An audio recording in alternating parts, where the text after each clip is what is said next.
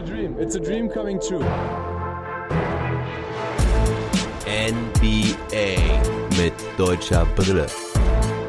Von und mit dem einzig wahren Philly Fiddler. Lakers dominieren.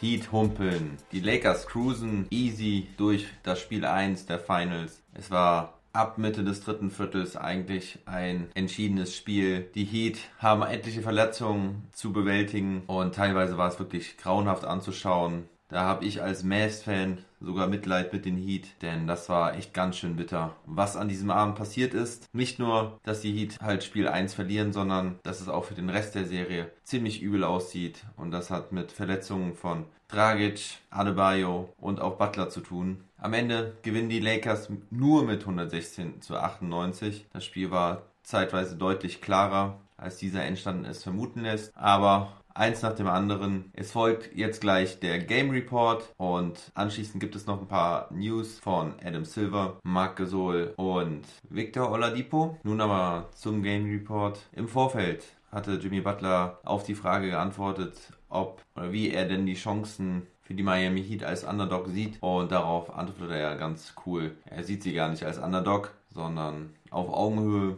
im Trash Talk Table gingen die Tendenzen ja auch zu einem 4-2 oder zu einem 4-1 für die Lakers. Ich hatte auf ein 4-2 getippt. Ich hatte mal bei den Wettquoten nachgeguckt und habe die geringste Quote bei 4 zu 1 gefunden. Wobei auch 4-2 eine relativ geringe Quote hatte. Für beides natürlich für die Lakers. Und nochmal im Blick auf die Regular Season, da hatten die Lakers beide Spiele gewonnen. Die waren aber beide schon 2019, wo die Heat ja auch noch einen anderen Kader hatten. Da hatten sie noch kein Iguodala und auch noch kein Crowder. Und an dieser Stelle muss ich mich auch noch einmal korrigieren zu einer Aussage im Trash Talk Table. Da hatte ich nämlich gesagt, dass Anthony Davis nur ein Spiel hatte diese Saison gegen die Miami Heat und da auch nicht so gut aussah. Das war falsch. Da hatte ich irgendwas Falsches gelesen. Davis hat mich beide Spiele gemacht und da auch recht hochprozentig getroffen. Also sorry an dieser Stelle. Da hatte ich eine falsche Information oder habe was falsch gelesen. Sorry. Ansonsten, das virtuelle Publikum in der Halle war sehr prominent bestückt. Die Ex-Lakers, Shaquille O'Neal, James Worthy und Pau Gasol waren dort zu sehen. Dazwischen auch noch Ex-Präsident Barack Obama und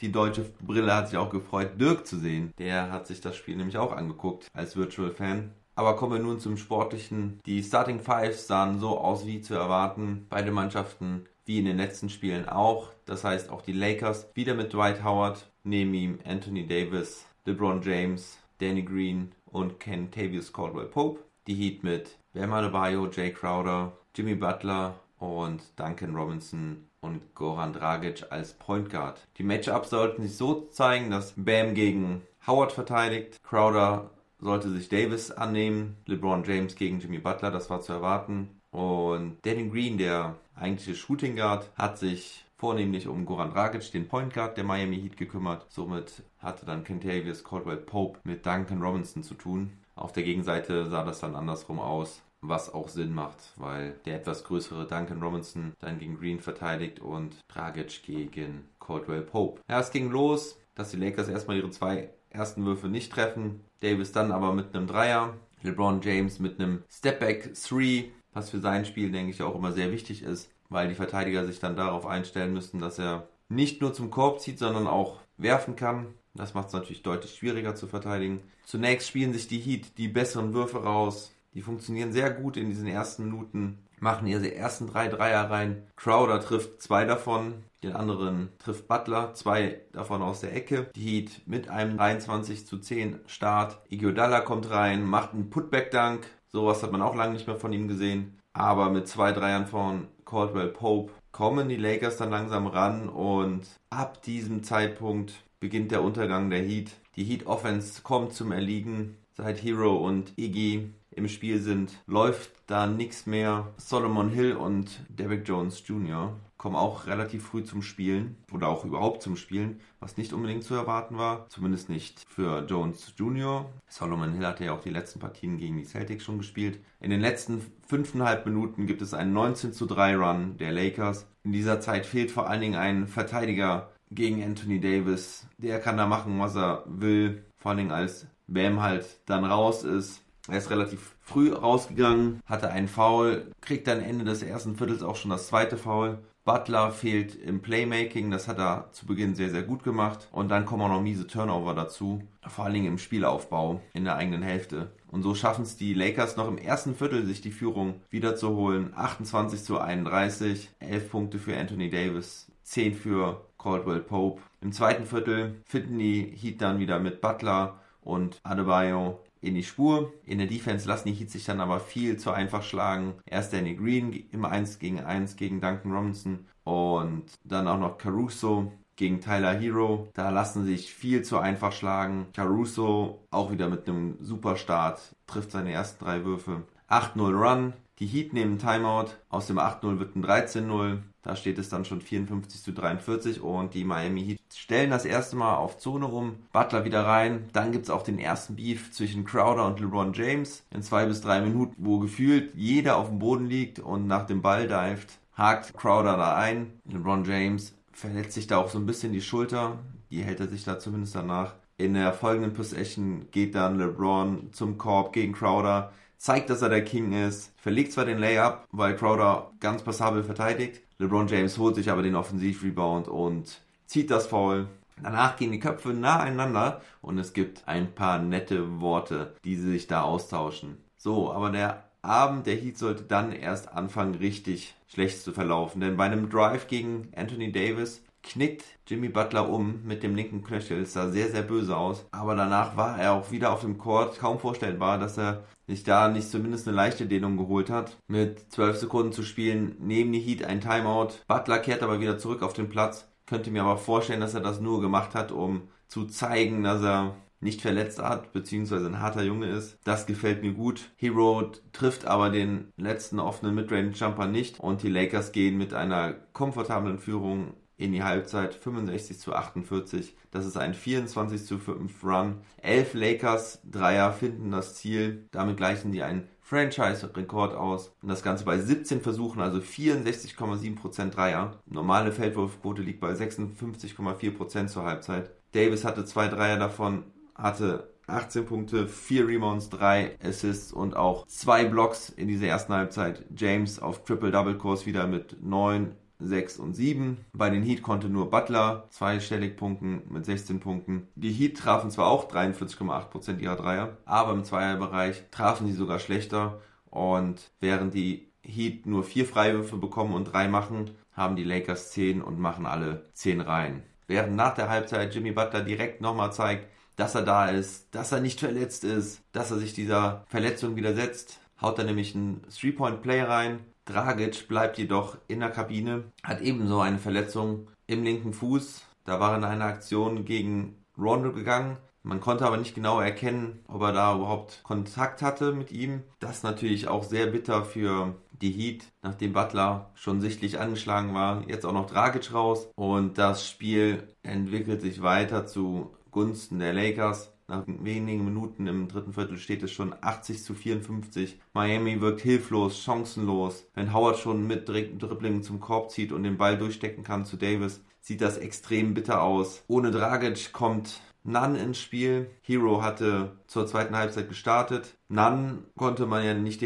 unbedingt erwarten, dass er spielt. Er hatte ja eine richtig starke Saison, war dann aber mit Covid erkrankt, kurz vor der Bubble und konnte in diesem Turnier in Orlando bislang gar nicht überzeugen, hatte unterirdische Wurfquoten. Aber vielleicht kann er ja jetzt diese Situation nutzen und wieder zu seinem Spiel finden. Dann die nächste Hiobsbotschaft für Miami. Adebayo verletzt sich erst an der Schulter, dann greift er sich wieder ans linke Handgelenk. Da hat er ja auch schon Probleme mit gehabt gegen die Celtics. Er muss raus, geht in die Kabine, wird dort behandelt. Für ihn kommt dann Kelly Olynyk. Auch den durfte man nicht unbedingt in diesen Finals erwarten. Und die Lakers ziehen weiter davon, führen dann zwischenzeitlich schon mit 32 Punkten. Das geht hier schon Richtung Blowout.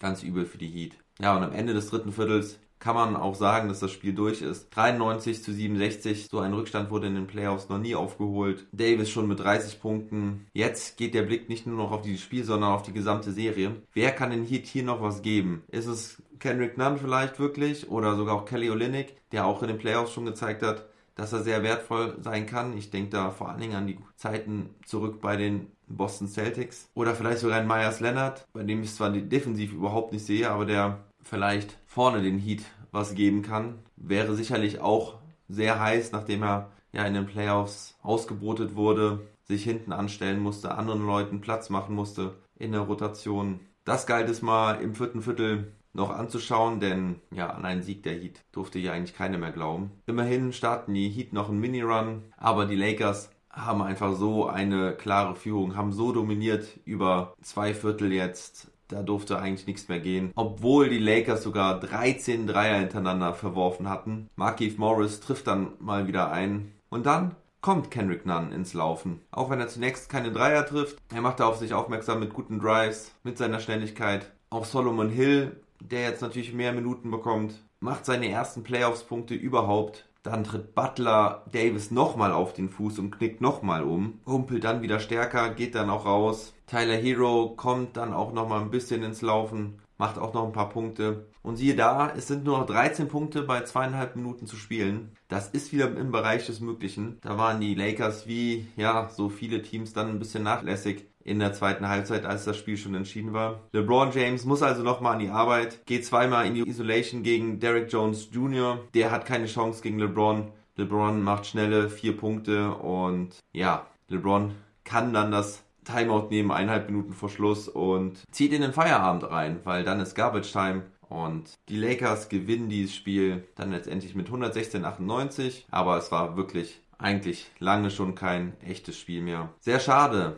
kein spannendes Spiel 1 und man muss halt befürchten, dass es nur noch drei weitere Spiele gibt, denn es gibt nicht viel, was einem Hoffnung machen kann als Heat-Fan. Nach dem Spiel hat sich dann auch gezeigt, Adebayo hat wohl eine verstauchte Schulter. Die Röntgenuntersuchung hat nichts weiteres ergeben. Das ist eigentlich eine gute Nachricht, denn damit wird Adebayo sicherlich weiter spielen können. Vielleicht auch unter Schmerzen, vielleicht auch unter Schmerzmitteln. Er mag keine Spritzen, habe ich heute mal erfahren und hat auch gegen die Celtics immer ohne Schmerzmittel gespielt. Vielleicht ist das doch nochmal eine Alternative oder es geht auch so. Jimmy Butler wird wohl eine Verstauchung haben am Knöchel ist er leicht umgeknickt. Damit können die NBA-Profis mittlerweile relativ gut spielen, aber natürlich ist er da auch nicht bei 100%. Nur ganz schlimm sieht es um Goran Dragic aus. Da haben schon Bilder während dem Spiel gezeigt, dass er eine flatternde Bewegung in der Wade hatte. Da haben schon viele mit einem Achillessehnenriss gerechnet. Und gerade eben habe ich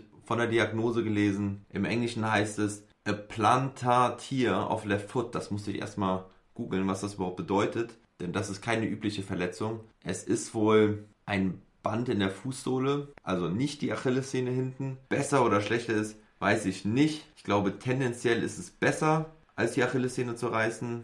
Damit ist aber definitiv raus für diese Playoffs und das ist bitter für die Heat. Einfach nur bitter. Bei den Heat musste, denke ich, schon alles zusammenkommen, damit sie eine Chance haben gegen die Lakers. Ein fehlender Dragic, angeschlagener Butler und angeschlagener Adebayo. Eieiei.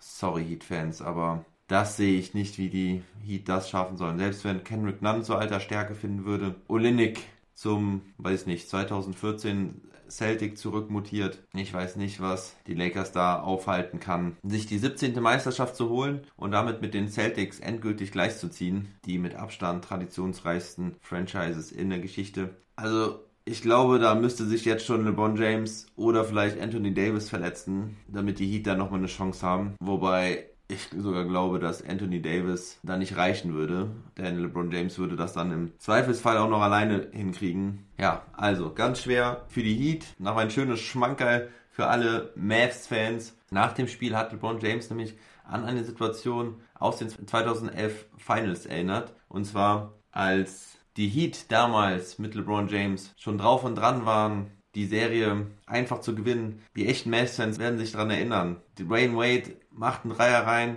LeBron James feiert ihn übelst ab. Die ganzen Heat feiern ihn schon übelst ab. Sie waren da irgendwie dann mit 17 Punkten vorne und haben sich gefeiert, als wären sie schon NBA Champion. Und das war der Turnaround Point in dieser Serie, weil die Mavericks dann zusammengerückt sind und wirklich alles rausgehauen haben und Dirk Nowitzki mit seinem linkshändigen Layup das Spiel noch gewinnt. Das freut mich als Mavs-Fan. Das so nochmal aus LeBrons Mund zu hören, zeigt mir aber auf der anderen Seite auch wieder, wie LeBron James gereift ist, dass er aus dieser Situation gelernt hat. Und das konnte man eben auch auf dem Court sehen.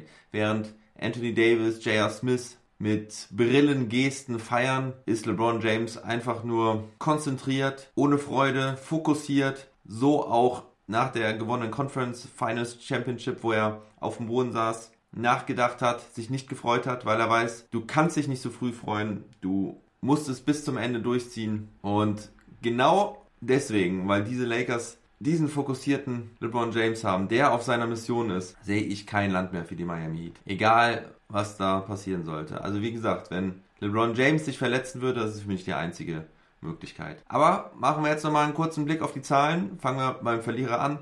Jimmy Buckets mit 23 Punkten, 5 Assists, 2 Steals, trifft 8 von 13 seiner Würfe, auch 2 von 4 Dreiern. Dreier nimmt er ja nicht mehr so häufig, trifft alle seine 5 Freiwürfe und der nächstbeste Scorer war dann Kendrick Nunn mit 18 Punkten von der Bank in nur knapp 20 Minuten. Dazu hat er 5 Rebounds, 2 Assists, trifft 8 von 11. Am Ende auch 2 von 4 Dreiern. Tyler Hero trifft für 14 Punkte, aber bei nur 6 von 18. Und Goran Dragic bleibt der einzige Starter mit einem positiven Plus-Minus-Rating von plus 1. Er wird den Heat fehlen. Kelly Olynyk trifft zwar seine Würfe nicht, hat aber immerhin in seinen 18 Minuten 4 Punkte, 5 Rebounds, 4 Assists und 2 Blocks. Hat das beste Plus-Minus-Rating von plus 14. Ja, und beim Rest sieht es halt relativ mau aus. Crowder trifft immerhin 4 seiner 7 Dreier. Diese Schwäche hat er da abgelegt. Hatte zwei Blocks neben seinen 12 Punkten. Totalausfall war leider Duncan Robinson, der bei 0 von 3 bleibt. Keine Punkte, nur 4 Rebounds. Und insgesamt treffen die Heat 42,7% ihrer Würfe, 11 von 35 Dreiern, das sind 31,4%. Das ist alles schon nicht gut. Überragend sieht das bei den Lakers am Ende auch nicht mehr aus, weil sie nur 45,2% ihrer Würfe treffen.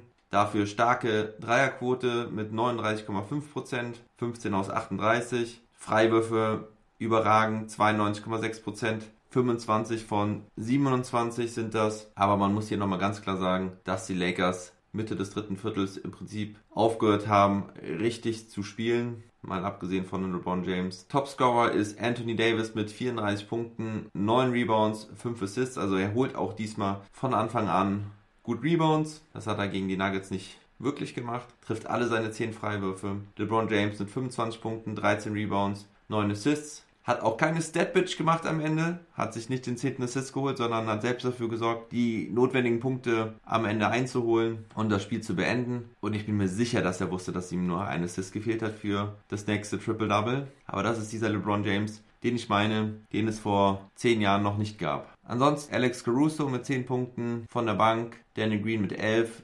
KCP Caldwell Pope mit 13 Punkten. Dwight Howard hat zwar nur 2 Punkte, dafür aber 8 Rebounds und auch 2 Assists. Und kein Lakers-Spieler mit mehr als 2 Turnovern. Tja, so viel zu den Zahlen. Am Freitag geht es dann weiter mit Spiel 2. Ich bin gespannt, wie die Heat antworten werden. Ich bin mir sicher, dass sie nicht den Kopf in den Sand stecken werden und nochmal versuchen werden, alles rauszuholen. Ich will sie auch nicht so abschreiben, das Ganze, dass das Ganze jetzt 4 zu 0 ausgeht. Nur sehe ich halt keine Chance, dass die Heat vier Spiele gewinnen gegen die Lakers. Ich hatte euch noch ein paar News versprochen zu Adam Silver. Der hatte nämlich vor diesen Finals nochmal zu den Medien gesprochen. Er hat sich bei 6500 Leuten bedankt, dass sie dieses Turnier so möglich gemacht haben. Er bedankt sich explizit bei Chris Paul, Kyle Lowry und Dwight Powell, während es bei CP3 recht klar ist, warum er sich bei ihm bedankt, weil er ja Sprecher der Spielergewerkschaft ist und es natürlich viele Verhandlungen gab im Vorfeld zu dieser Bubble,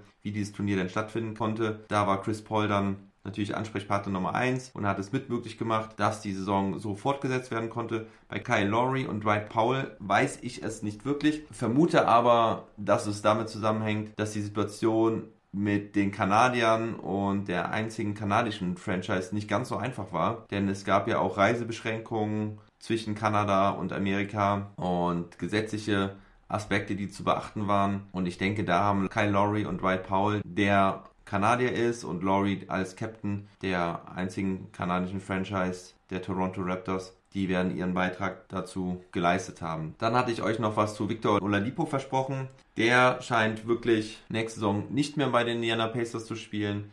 Es gab schon sowieso die Gerüchte, dass die Pacers ihn wohl vor seinem letzten Jahr loswerden wollten. Jetzt hat man es auch aus seinem Lager vernommen. Ich hatte schon vor einigen Wochen mir Oladipo für die Mavs gewünscht. Ich denke, er ist immer noch ein sehr wertvoller Spieler, wenn er wieder zur alter Stärke finden kann. Und das haben sie in Dallas ja schon oft gezeigt, dass sie das mit alten Veterans hinbekommen, die verletzungsgeplagt waren. Dazu hieß es dann auch noch, dass Miles Turner eventuell im selben Boot sitzen würde wie Oladipo, sodass er vielleicht auch getradet werden könnte, weg von den Pacers. Und zu guter Letzt, Marc Gasol, zu ihm gibt es Medienberichte, dass er zu Barcelona gehen soll. Das Ganze ist noch nicht hundertprozentig bestätigt, aber es sieht schwer danach aus, als würde Marc Gasol zukünftig mit Nikola Mirotic für den FC Barcelona spielen. Und ich denke, das macht Sinn, dass er wieder zu seinem Jugendteam zurückkehrt. Er stammt ja aus Barcelona und hat da auch seine ersten Jahre in seiner Karriere verbracht. So,